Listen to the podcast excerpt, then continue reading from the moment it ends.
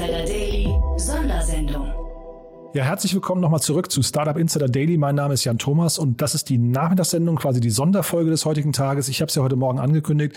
Wir möchten die Morgenfolge nicht überstrapazieren, eure Zeit auch nicht äh, zu sehr beanspruchen. Deswegen quasi zum Selbstentscheiden, wie viel man hören möchte, eine Nachmittagsfolge zu den Geschäftszahlen von der Solaris Bank und auch von Mice Mobility. Sind zwei spannende Folgen geworden. Bei uns ist Jörg Diewald, der CCO von der Solaris Bank und Oliver Mackprank, der CEO von, äh, von Mice Mobility. Und wir haben natürlich nicht nur über Zahlen gesprochen, wir haben auch über die Strategie der jeweiligen Unternehmen gesprochen. Ihr wisst ja wahrscheinlich, die Solaris Bank ist so das Backend für die ganzen Neobanken, die jetzt gerade aufkommen. Das ist ein, ein sehr spannendes Unternehmen, weil sie relativ einzigartig sind, finde ich aus meiner Sicht. Man hat gerade verkündet, dass man insgesamt eine Million Endkunden hat, also keine direkten Kunden, sondern über die, über die Bankkunden, die man hat. Und äh, Mice Mobility hat ja ein sehr eigenes Mobil, ist ein Carsharing-Anbieter hier aus Berlin Lukas Schredowski ist dort einer der großen Finanzierer und man rechnet dort eben nach Kilometern, nicht nach Zeit ab. Das ist ein ganz anderes Modell als viele andere. Man kam relativ gut durch die Krise, aber warum, wieso, weshalb, das wird uns gleich Oliver eben erzählen. Noch kurz der Hinweis auf die Morgensendung, falls ihr es heute Morgen nicht gehört haben solltet. Wir haben echt eine spannende neue Rubrik aufgemacht und zwar haben wir ab sofort jeden Tag im Podcast einen Investor oder einen Experten, der mit uns einige ausgewählte Investments oder Finanznews des Tages durchgeht. Heute Morgen war bei uns zu Gast Enrico Melles. Er ist äh, Principal bei Project A Ventures hier in Berlin. Und wir haben wirklich ein tolles Lineup an Leuten. Da ist Cherry Ventures dabei, HV Capital, La Familia, Silicon Valley Bank, Creandum, Revent, äh, Cavalry, Project A und äh, Better Ventures. Also wirklich ein ganzes, ganzes Lineup. Jeden Tag ein anderer Experte, immer rotierend. Von daher, wenn euch Investments interessieren, wenn euch Zahlen interessieren, wenn euch, der, wenn euch die Perspektive von Investoren äh, interessiert, dann schaut da doch mal rein und empfehlt es vielleicht auch Leuten weiter, die sich gerade eben mit solchen Themen beschäftigen müssten. Vielleicht, weil sie gerade nach Investoren suchen oder weil sie in der Vorbereitung einer Finanzierung Finanzierungsrunde stecken. Das also als Werbeslot in eigener Sache. Und damit gehen wir rein ins Gespräch mit der Solaris Bank. Bei uns ist, wie gesagt, Jörg Diewald, CCO von der Solaris Bank. Jörg, ich freue mich sehr, dass du da bist. Hallo. Hallo Jan, vielen Dank für die Einladung. Ja, ihr habt gestern Zahlen veröffentlicht. Das ist ja hochgradig spannend. Ihr habt ein gutes Jahr gehabt. Ja, kann man wirklich so sagen. Also die Entwicklung im letzten Jahr ähm, war wirklich sehr, sehr positiv, war ja doch ein recht äh, unerwartetes äh, von den Rahmenbedingungen her mit, mit Covid und Lockdown eher schwieriges Jahr, aber wir sind da wirklich ganz prima durchgekommen. Mhm. Ich habe ja so die Entstehungsgeschichte der Solaris Bank, äh, ich weiß euch, gibt es jetzt glaube ich so fünf Jahre roundabout, ne? oder vier, fünf Jahre äh, mitbekommen. Ich habe damals das Konzept, ich habe offen gestanden nicht so richtig dran glauben können, äh, aber jetzt vielleicht möchtest du mal quasi mich eines Besseren belehren, indem du mal eure Zahlen irgendwie mal quasi äh, verkündest. Ja, gerne. Ähm, äh, völlig richtig. Also im März wären wir jetzt fünf Jahre alt ähm, und ähm, wir ähm, sind ja im Bereich Banking as a Service unterwegs. Das heißt, wir ermöglichen unseren Partnern äh, Bankdienstleistungen anzubieten und haben äh, gerade in den letzten zwölf Monaten massives Wachstum äh, an vielen Ecken und Enden auch gehabt. Und ich gebe dir einfach mal eine, eine Zahl. Also im Juni hatten wir 400.000 ähm, Kundenkonten bei uns auf der Plattform. Äh, Mitte Januar waren wir bei über einer Million. Das heißt also, äh, in knapp sechs, sieben Monaten äh, haben wir die Zahl mehr als verdoppelt, was doch sehr gut zeigt, wie stark mittlerweile die Nachfrage nach, nach dem Produkt, nach dem Thema insgesamt ist und, und ähm, wie sich das gesamte Banking auch komplett verändert. Ne? Mhm. Ihr seid ja größtenteils, kann man sagen, ihr seid eine Art Backend-Provider für die ganzen Neobanken, ne? Genau, wir bieten äh, da die ganzen Bankdienstleistungen äh, im Prinzip an, inklusive Regulatory und Compliance äh, auf unserer eigenen auf unserer eigenen Bankbilanz, so dass sich ähm, die ähm, die Partner auf auf den äh, im Prinzip auf den Marktzugang konzentrieren können und, und wir äh, am Backend dann äh, die ganzen Produkte, Services und so weiter abdecken und auch für unsere Partner bauen. Mhm. Wie schwer ist es denn damit jemanden wie euch im Hintergrund äh, heutzutage noch eine Bank zu bauen? Das ist extrem einfach, weil ähm, wir sind äh, komplett modular aufgestellt. Das heißt, wir können uns ähm, also komplett den äh, Bedürfnissen des, des, Partners und auch der Zielrichtung des Partners entsprechend eben anpassen. Zum Baukastensystem kannst du über APIs äh, innerhalb kürzester Zeit ähm, äh, kannst du das ähm, kannst du dich da andocken und aufschalten, sodass du im Prinzip äh, eine Bank mit uns äh, innerhalb von drei vier Monaten komplett bauen kannst. Hm. Und ich glaube, spannend ist ja das Thema Abhängigkeiten. Ne? Also ich habe mich gefragt dabei, wer ist denn jetzt hier von wem abhängig? Du hast gerade das, ähm, das hohe Wachstum bei euch äh, angesprochen. Das hat aber auch damit zu tun, dass eben so viele Neobanken entstehen. Äh, seid ihr abhängig von denen oder sind die abhängig von euch? Ich würde hier gar nicht von Abhängigkeiten sprechen. Ich glaube, dass wir Win-Win-Situationen schaffen. Jeder konzentriert sich auf das, was er am besten kann.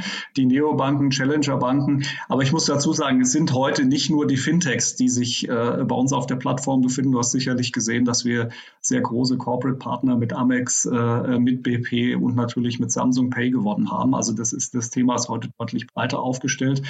Aber zur Frage zurück, also ist eine Win-Win-Situation. Ja, jeder konzentriert sich äh, auf die Themen, die er am besten kann. Die Partner super stark im, im Verständnis der Endkunden und der Bedürfnisse und der Märkte, in denen sie unterwegs sind. Und äh, wir sind die Experten im Prinzip für die, ähm, für die Bank, äh, für die Bankthemen ähm, äh, mit, einem, mit einem sehr starken Tech-Ansatz natürlich ähm, und äh, das Ganze halt digital, so dass ich hier äh, das Thema Abhängigkeiten gar nicht so sehr sehe, sondern das ist eigentlich eine, eine Symbiose aus äh, Unternehmen und Partnern, die sich äh, gegenseitig äh, im Prinzip ähm, eigentlich auf die Dinge konzentrieren, die sie am besten können. Mhm. In der Software-as-a-Service-Branche spricht man ja immer von Login-Effekten. Ne? Die sind bei euch, glaube ich, extrem hoch. Die Login-Effekte, ähm, äh, die gibt es sicherlich. Ne? Also du wechselst so ein, so ein äh, Backend-Provider jetzt nicht, nicht, äh, nicht von heute auf morgen. Aber ähm, wir sind da auch selbstbewusst genug und sagen, also wir wollen ohnehin die, die besten äh, Services und auch Produkte im Prinzip anbieten, sodass es eigentlich ähm, an der Ecke ähm, aus, aus meiner Sicht eigentlich gar keine Notwendigkeit gibt, äh, darüber nachzudenken, äh, andere Wege zu gehen. Hm.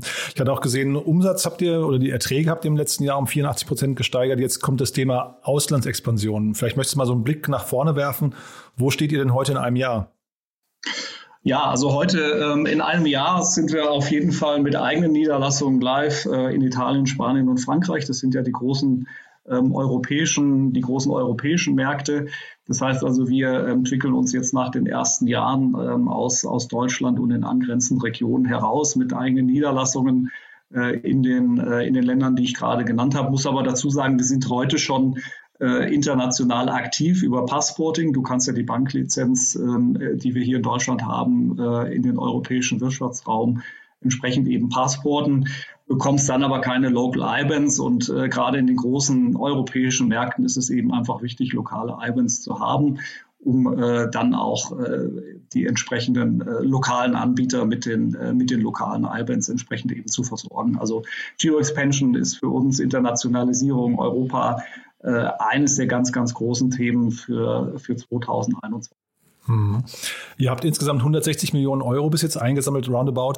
Was ist denn der Kapital, ähm, äh, ich sag mal, intensivste Bereich? Warum braucht man so viel Geld dafür? Naja, die, der, der Aufbau der Tech-Plattform, wenn du dir anguckst, was wir, ähm, was wir in den knapp fünf Jahren an, an, an Produkten, äh, an Services ähm, äh, gebaut haben, ist es schon, ist es schon ziemlich, äh, finde ich, ist es schon ziemlich enorm. Und das bedarf natürlich erstmal Anfangsinvestitionen. Ähm, auch das Thema Internationalisierung ähm, äh, kostet zunächst mal ähm, Geld. Ähm, äh, es sind aber Investitionen in unsere Partner und in unsere Märkte, aber vor allem eben in unsere Partner, die jetzt halt äh, auch sehr stark ähm, äh, eben in Richtung äh, Internationalisierung denken und, und wir wollen halt auch äh, als, als ja, Partner des Vertrauens an deren Seite ähm, hier die Investitionen eben tätigen, um dann gemeinsam in Europa erfolgreich zu sein. Also für uns eigentlich eine ganz natürliche Weiterentwicklung konsequent äh, des Geschäftsmodells, was wir jetzt seit fünf Jahren sehr erfolgreich in Deutschland und über Passport auch in einige anderen Länder betreiben. Mhm. Und wie siehst du euch im europäischen Vergleich jetzt? Gibt es da, ich, also ich kenne den Markt dann zu wenig, in dem ihr euch bewegt, gibt es da Konkurrenten, wo ihr jetzt sicherstellen müsst, dass ihr schneller sein müsst als die? Ja, es gibt ähm, äh, also der der Bereich ähm, äh, Banking as a Service ähm, äh, ist ja attraktiv. Das heißt, natürlich gibt es auch äh, gibt's auch Wettbewerber, die in diese Märkte jetzt entsprechend eben, äh, entsprechend eben reingehen. Ich glaube aber, dass in dem Setup, wie wir es haben als, als äh, Technologieunternehmen mit einer, mit einer Vollbanklizenz, äh, doch immer noch ziemlich einmalig unterwegs sind. Viele unserer Wettbewerber sind ähm, äh, in, in komplexeren Setups unterwegs, indem sie dann ähm, selbst vielleicht gar keine Lizenz haben, sich sondern äh, Lizenzen von Banken bedienen, was ein komplexeres Setup ist, oder eben mit reinen E-Money-Lizenzen ähm, äh, bestimmte Produktteile eben anbieten können, aber Lending zum Beispiel eben nicht. Mhm.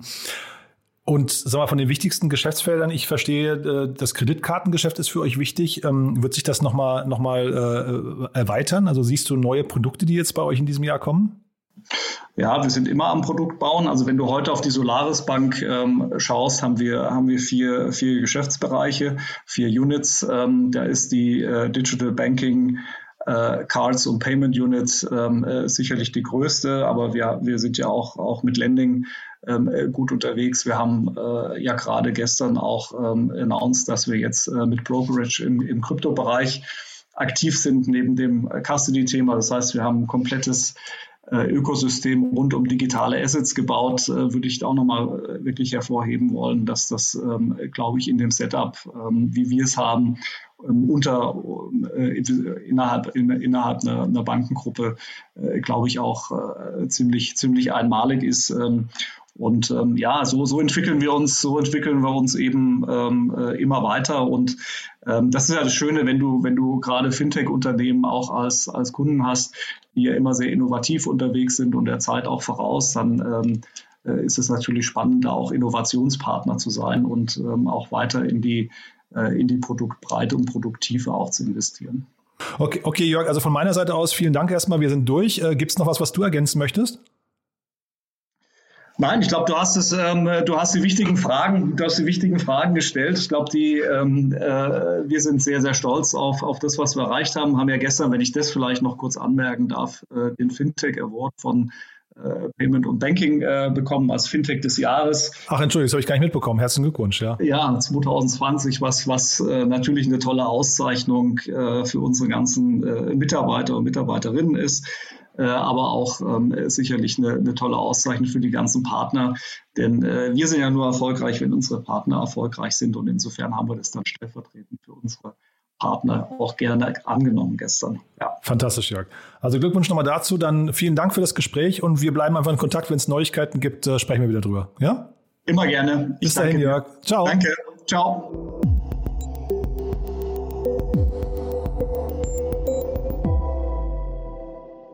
Ja, das war also Jörg Diewald, CCO der Solaris Bank und wir machen direkt weiter mit Oliver Mackprank. Er ist der CEO von Mice Mobility.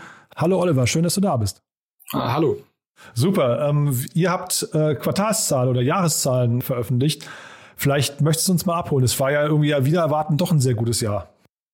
Ähm, ja, also ich glaube, Corona hat einfach äh, viele Unternehmen, aber insbesondere auch äh, Mobilitätsfirmen vor, vor noch nie dagewesenen Herausforderungen gestellt. Ähm, und äh, ich sag mal, als wir 2019 ähm, hier an den Start gekommen sind ähm, als, als äh, Management-Erweiterung, haben wir ja schon einige, ähm, einige Ziele offengelegt und ähm, ja, auf Rückfrage zu diesen Zielen, insbesondere der Profitabilität, ähm, ja, geben wir gerne Antwort und ähm, sind stolz auf das, was wir letztes Jahr auf jeden Fall erreicht haben damit. Mhm. Äh, muss ich mal abholen. Ihr seid ja ein Startup. Bei euch ist Lukas Skedowski unter anderem, äh, ich weiß nicht, Gründungsmitglied oder, oder Business Angel. Äh, wieso wollt ihr jetzt schon profitabel werden? Na, ich, ich denke, das Thema profitabel werden ist halt nicht so nicht so relevant, wie einfach die Profitabilität einfach im Auge zu behalten und, äh, und insbesondere auch darzulegen, dass es möglich ist. Ähm, Lukas ähm, hat bei uns die, die Series A äh, damals gemacht und, und ist da dann an Bord gekommen. Und viele Mobilitätsstartups, ähm, ich sag mal, haben das bislang nicht geschafft. Auch die großen, jetzt beispielsweise Uber, Lyft, ne, die auch IPOs hinter sich haben, ähm, haben es halt noch nicht irgendwie langfristig bewiesen. Und das ist immer so ich sag mal, ein Vorurteil der Branche gegenüber. Insbesondere Carsharing, wenn man sich die großen Player am Markt anschaut, ähm, die, die teilweise ja schon seit über, über zehn Jahren da sind, ähm, haben das einfach bislang noch nicht geschafft, vielleicht noch nicht als Ziel gehabt, ähm, kann man jetzt so oder so sehen. Ähm, und das ist einfach ein Stigma, den wir einfach unbedingt ähm, ja, widerlegen wollen. Ähm, Carsharing steht vor, vor vielen Herausforderungen, ähm, Profitabilität ähm, wird der Branche einfach äh, abgesprochen, ähm, Klima äh, und, und ökologische Ziele. Ähm, und ich finde, unser Ziel ist es einfach da nach und nach diese, diese Stigmatisierung aufzubrechen und zu beweisen, dass Sachen gehen. Hm. Du bist ja schon in der ganzen Branche ein relativ alter Hase. Ne? Du hast ja, wenn ich es richtig weiß, Carjump mitgegründet. Ne? Ja, ja.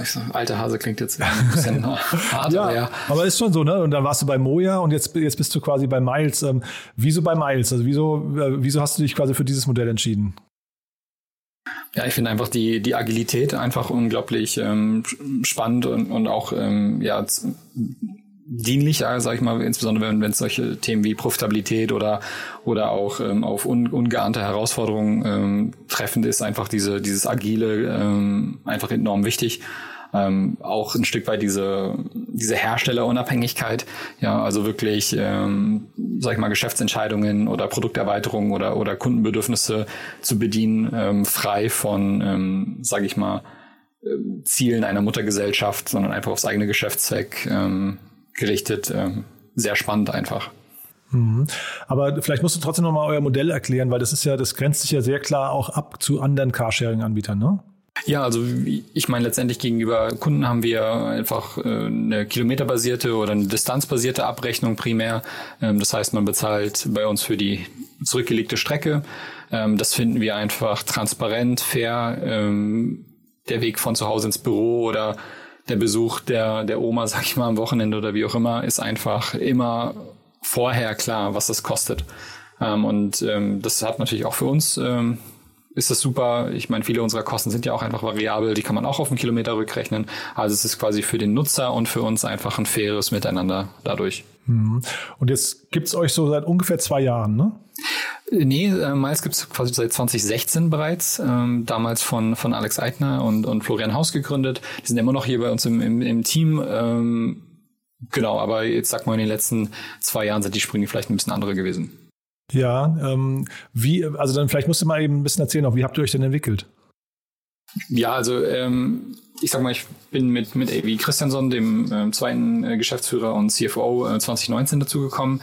Ähm, vielleicht einfach der Vergleich 2019 zu 2020. Ähm, 2019 mit, mit knapp mehr als 5 Millionen Euro Umsatz. Ähm, ich sag mal, städteweise primär in Berlin, gerade in Hamburg ähm, gelauncht, ähm, unterwegs gewesen 2020 ähm, schauen wir auf ein Jahr irgendwie mit über 20 Millionen Euro Umsatz, ähm, ja, also eine Vervierfachung des Umsatzes äh, und einfach einen, einen, geografischen Footprint, wo wir in Berlin der größte Carsharer sind äh, mit, mit Abstand, in Hamburg sehr groß, äh, wir sind in München und Köln und Düsseldorf mit einer Transporterflotte vertreten. Ähm, also ich sag mal, die ähm, die, den Impact, den wir einfach haben können in den, in den Städten, die wir bedienen, ist einfach deutlich größer und, und herangewachsen äh, in dieser Zeit. Ähm, und ein Stück, was auch interessant ist, ist sicherlich, dass wir seitdem immer mehr auch in diese flexible Nutzung ähm, uns reinbewegen. Also bei uns geht es nicht nur darum, irgendwie eine Viertelstunde von A nach B zu fahren, sondern auch Tagespakete und Wochenpakete, ähm, um wirklich dem Kunden sicher zu, also sicherstellen zu können, dass er einfach kein eigenes Auto braucht. Äh. Also bin ich erstmal ein großer Freund davon, muss ich sagen, äh, jetzt mal unabhängig von eurem Modell, aber äh, aus meiner Sicht, also ich fahre ich fahr selbst zwar Auto, aber ich habe kein Auto und ähm, bin eben Nutzer solcher flexiblen Lösungen. Also von daher total nachvollziehbar. Ich frage mich immer, wie viele Autos braucht eigentlich eine Gesellschaft? Was würdest du denn sagen? Ja, ich glaube, das ist echt eine sehr interessante Frage und ich glaube, das ist auch so eine, ähm, so eine, so eine in sich so so moralische Frage, so was, was, was irgendwie tolerabel ist gegenüber so Convenience, ja. Ähm, ist ähnlich so wie viel Fleisch muss eine Gesellschaft essen oder ähm, oder oder so andere ähm, so andere äh, Fragen, ja, wo, wo so eine so eine Mischung aus aus so Freiheit versus so ähm, ja, wobei, wenn ich kurz einhaken darf, also mit Fleisch, das betrifft mich ja tatsächlich persönlich dann. Ne? Das ist also quasi, wenn, wenn, wenn du Fleisch isst ähm, äh, und eine Gesellschaft hat quasi eine Maximalmenge an Fleisch, die sie konsumieren kann, dann kann ich kein Fleisch mehr essen. Äh, wo, wohingegen bei dem Auto, ein Auto steht ja irgendwie größtenteils rum, das, ich weiß nicht, so 22, 23 Stunden steht ein Auto rum. Da frage ich mich eben tatsächlich, wie viele, also ist, vielleicht kannst du auch mal den Besitz von Autos einfach mal äh, deinen Blick da drauf nochmal irgendwie vielleicht mitteilen, weil das also da, da ist ja, da sind wir ja schon, glaube ich, an so einer fast so bei so einem Paradigmenwechsel gerade, oder? Absolut, ja. Und ich glaube, was ich damit mit dem Fleischvergleich irgendwie darlegen wollte, ist einfach, es ist für viele Menschen, es ist immer noch Deutschland, ne? Ist einfach immer so das Verbinden von Freiheit und irgendwie, man möchte das einfach für sich haben, ist auch vielleicht irgendwie eigentumsgetrieben. Ähm, grundsätzlich braucht man es nicht, ja. Also ich meine, alle Zahlen belegen, dass ähm, dass man eigentlich einfach kein Auto braucht, insbesondere in urbanen Räumen, wo der ÖPNV gut ausgebaut ist, wo es Mobilitätsalternativen gibt. Äh, brauchen tut man es nicht, ja. Ähm, jetzt, ich glaube, das ist so der Punkt, ne? man man hängt sich dann so an, an, an Edge Cases so, so ein Stück weit auf. Ja, was ist denn, wenn ich irgendwie äh, einmal im, alle sechs Monate meine Eltern irgendwie 450 Kilometer entfernt besuche oder äh, doch mal irgendwie in den Urlaub fahre ähm, oder doch mal zu Ikea muss. Also diese mal, mal, mal, äh, was ist, wenn äh, Fragen stelle. Und ich glaube, das ist auch die Herausforderung, die wir halt irgendwie annehmen, zu sagen, ey, wir, wir bedienen all diese Cases ähm, um einfach den Menschen wirklich, und das ist, das führt einfach kein Weg dran vorbei, man muss den Menschen einfach davon von sich aus überzeugen, so das braucht man nicht mehr. Hm. Und was würdest du denn, also ich habe jetzt gesehen, bei euch gibt es auch in der Pressemeldung einen Ausblick äh, 2021, vielleicht müssen wir auch nochmal darüber hinaus sprechen, aber auf jeden Fall war da zu lesen, dass ihr unter anderem auch Vororte äh, erschließen möchtet. Wie kompliziert ist das für euch? Also wie, vielleicht musst du nochmal euer Modell erklären. Also ihr Großstädte kann ich natürlich nachvollziehen, aber ab welcher, weiß nicht, Dichte funktioniert euer Modell überhaupt? Ja, also ich glaube, Vororte ist so ein Thema, was wir bereits, bereits erschließen und in den Städten, wo wir sind, also in, in Berlin beispielsweise, ob es jetzt irgendwie Zehlendorf, Weißensee ähm, oder oder ich sag mal die angrenzenden äh, Außenbezirke, da, da gehen wir bereits rein. Ja, ähm, ich glaube, eine Herausforderung wird einfach immer immer wieder sein, so ähm, kleinere deutsche Städte oder kleinere europäische Städte mit mit geringeren Einwohnerzahlen wo die Autobesitzquote einfach sehr hoch ist, ähm, wo der ÖPNV vielleicht ein bisschen schlechter ausgebaut ist.